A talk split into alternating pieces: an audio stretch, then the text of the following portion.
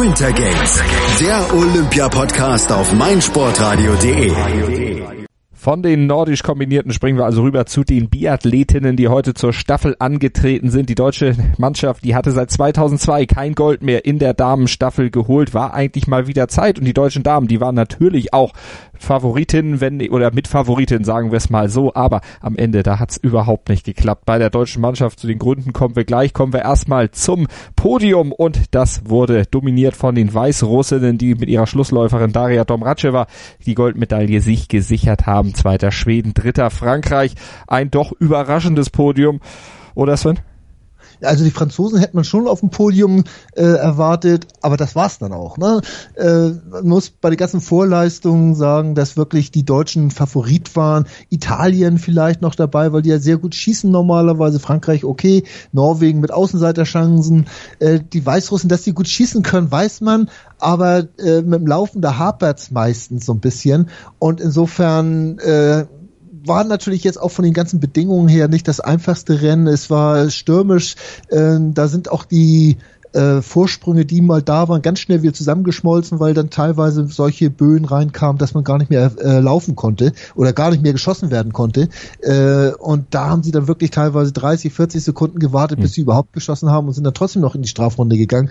Also da, das war natürlich bisschen kritisch, aber man muss sagen, sie sind alle zur gleichen Zeit gestartet und alle äh, hatten die gleichen Bedingungen. Also davon irregulär zu sprechen, das äh, sollte man nicht tun. Da wird man auch den Siegern nicht gerecht werden. Und die Sieger, die ersten drei, die haben alle zwar Nachlader ohne Ende gehabt, aber eben keine Strafrunden und das hat dann natürlich letztlich auch diesen Unterschied ausgemacht und diesen Vorsprung letztlich rausgebracht für sie. Vierter die Norweger, fünfter die Slowakei, sechster die Schweiz, siebter Polen und erst auf Platz acht, da kommen die Deutschen. Vor vier Jahren in Sochi, da sind sie Elfte geworden. Von daher ist es eine Verbesserung, aber damals war Franziska Preuß ja auch gestürzt, wenn wir uns erinnern. Das war schon ziemlich tragisch damals und diese Franziska Franziska Preuß, die hatte dann die Mannschaft heute in die Staffel reingeführt. Als Startläuferin war sie gegangen. Beim Liegenschießen ging es auch noch gut, aber dann kam das Stehenschießen und die Nähmaschine. Nee, das war ja, ja schon beim Liegenschießen ging es ja schief. Äh, sie hat zwar alles getroffen, hat dann aber dummerweise aufs äh, auf das falsche äh, Trefferbild geguckt, also von der Nebenbahn, und wollte noch einmal nachladen. Hat die Patrone schon nachgeführt und, und hat dann irgendwo ihr Ziel gesucht und merkte dann, dass ja doch alles weiß war. Und dann wurde sie so konfus, hat zwar gerade eben noch geschafft, beim Aufstehen die Kugel wieder raus zu repetieren, weil sie die ja nicht gebraucht hat, die sie schon nachgeladen hatte. Ähm, hätte sie sie nicht drin gelassen, dann hätte man sie qualifizieren, äh, disqualifizieren müssen aber dann war sie noch so konfus, dass sie das beim Stehenschießen nicht auf die Reihe gekriegt hat, vernünftig zu schießen. Das war hm. meiner Meinung nach nicht die Nähmaschine, sondern das war ein reines Kopfproblem von der Franziska. Und so hat sie sich auch geäußert. Ich habe das beim ZDF noch kurz gesehen und sie war ja auch wirklich so geknickt, das Mädel. Äh, das ist wirklich jammerschade. Ähm, aber trotzdem, das hat sie wirklich beim Liegenschießen, obwohl sie alles getroffen war, hat sie es da verbockt, das ganze Rennen. Mhm. Aber natürlich hat sie es nicht alleine verbockt, denn auch die, die nach ihr kamen, Denise Hermann zum Beispiel, auch die hatte eine Strafrunde. Und sie hat es dann wieder auf die Bedingungen geschoben, was ich nicht ganz richtig fand, weil wie gesagt ja die anderen die gleichen Bedingungen hatten. Sie hatte wirklich das, das äh, die schlechtesten Bedingungen oder ihr Heat, ne? Mhm.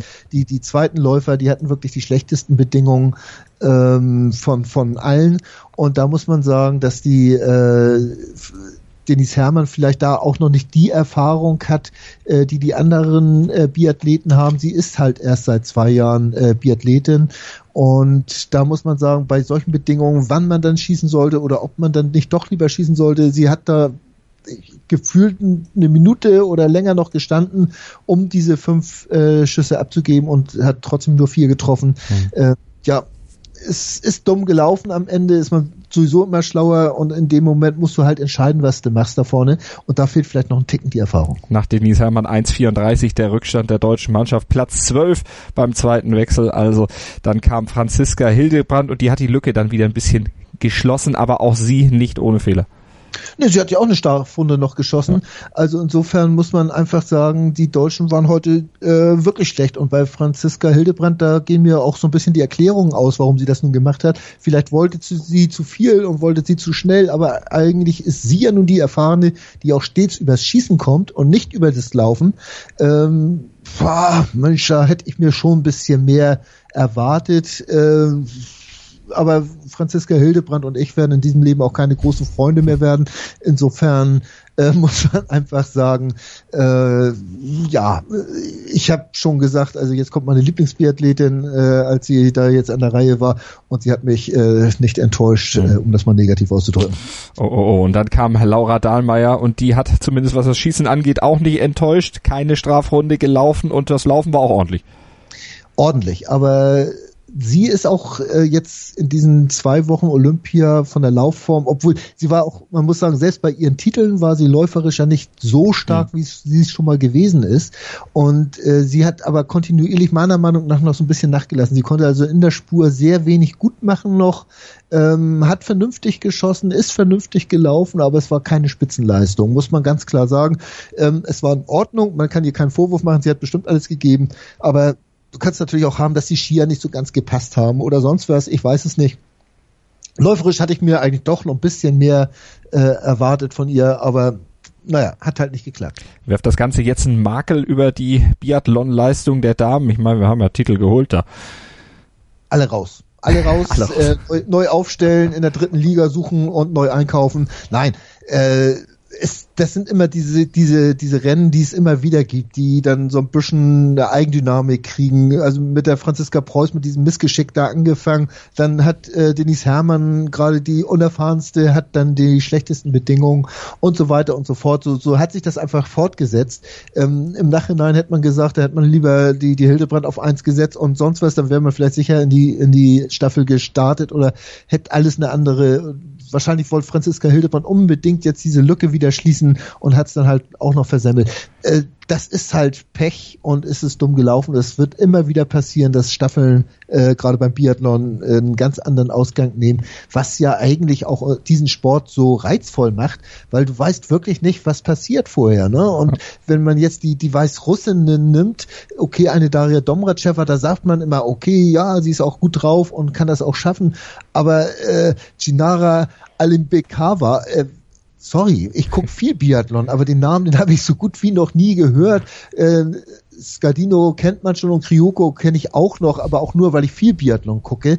Äh, das waren auch alles keine tollen Einzelleistungen, die sie gebracht haben. Sie haben es bloß geschafft, irgendwo beim Schießen halbwegs vernünftig mhm. durchzukommen und haben so noch mit das Beste aus ihren Möglichkeiten gemacht und haben es dann geschafft. Und wenn man jetzt die Schwedin sieht auf zwei, da muss man wieder sagen, äh, diese Leistung, wenn ein äh, Wolfgang Pichler da Trainer ist, äh, das ist schon Wahnsinn. Aber Anna Magnussen, Lim Persson, Mona Brosson und, und Hanna Oeberg, die ja schon im Einzel dominiert hat, äh, das hätte man nie gedacht, dass die diese Leistungen bringen können. Und ja, muss man Wolfgang Pichler mal wieder gratulieren. Ganz großer Sport, was er gemacht hat. Und übrigens sind ja alle erst 22, 23 Jahre alt. Mhm. Das ist schon hammerhart. Da kann richtig noch was kommen in den nächsten Jahren. Hanna Oeberg für dich auch so die Überraschung und die Entdeckung eigentlich dieser Olympischen Spiele muss man so sagen. Auf jeden Fall äh, Gold und Silber gewonnen. Äh, das ist schon großartig und sie hat ja auch ein süßes Green, das Mädel. Äh, da, da merkst du einfach noch, dass äh, die, diese, dieses Feuer da drin. Und äh, ich fand das schon also sehr überraschend, was sie gemacht hat. Und äh, hoffe nur, dass da auch alles, äh, da jetzt keine Gerüchte aufkommen, mhm. was ja beim Ausdauersport häufig der Fall wäre. Ich sag mal, wenn die Russinnen so aus wie Kai aus der Kiste gestiegen, wie das die Schweden jetzt gemacht haben. Da hätte man gleich wieder äh, sonst was vorgeworfen. Also ich gehe mal davon aus, dass alles sauber war und dass sie sich wirklich alle toll verbessert haben und finde das auch sehr sympathisch, dass dann Außenseiter-Nation jetzt wirklich zwei Medaillen abgeräumt hat. Und auch das macht ja irgendwo Olympische Spiele aus. Sven, vielen Dank für deine Analyse zur nordischen Kombination und zum Biathlon. Gerne doch. Starting Grid live 1. März 20 Uhr. Sei dabei, wenn dich unsere Formel 1 Experten Kevin Scheuren, Ole Waschkau und Christian Nimmervoll zu ihrer ersten Live-Sendung 2018 begrüßen. Schalte ein oder komm direkt in die Sendung und diskutiere mit unserem Formel 1 Team. Adde Kevin bei Skype über kevin.scheuren oder rufe an unter 0228 8236 9469. Starting Grid live 1. März 20 Uhr auf meinsportradio radio.de, im Web und in der App. Keep Racing. Schatz, ich bin neu verliebt. Was? drüben. Das ist er. Aber das ist ein Auto. Ja, eben. Mit ihm habe ich alles richtig gemacht. Wunschauto einfach kaufen, verkaufen oder leasen. Bei Autoscout24. Alles richtig gemacht. Wie baut man eine harmonische Beziehung zu seinem Hund auf? Puh, gar nicht so leicht. Und deshalb frage ich nach, wie es anderen Hundeeltern gelingt, beziehungsweise wie die daran arbeiten.